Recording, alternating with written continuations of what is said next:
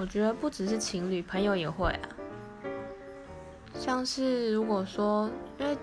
一般出去玩都是当天来回，但是旅行的话可能会有一天两夜，呃，两天一夜，那就会有需要找找饭店、找地图，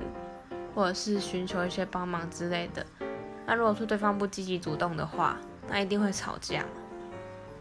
然后一起住，因为住同一间饭店，那可能就会发生一些，就是会看到对方私底下的一些生活状况之类的，或者是对方一些习惯，那可能就是不能接受什么的。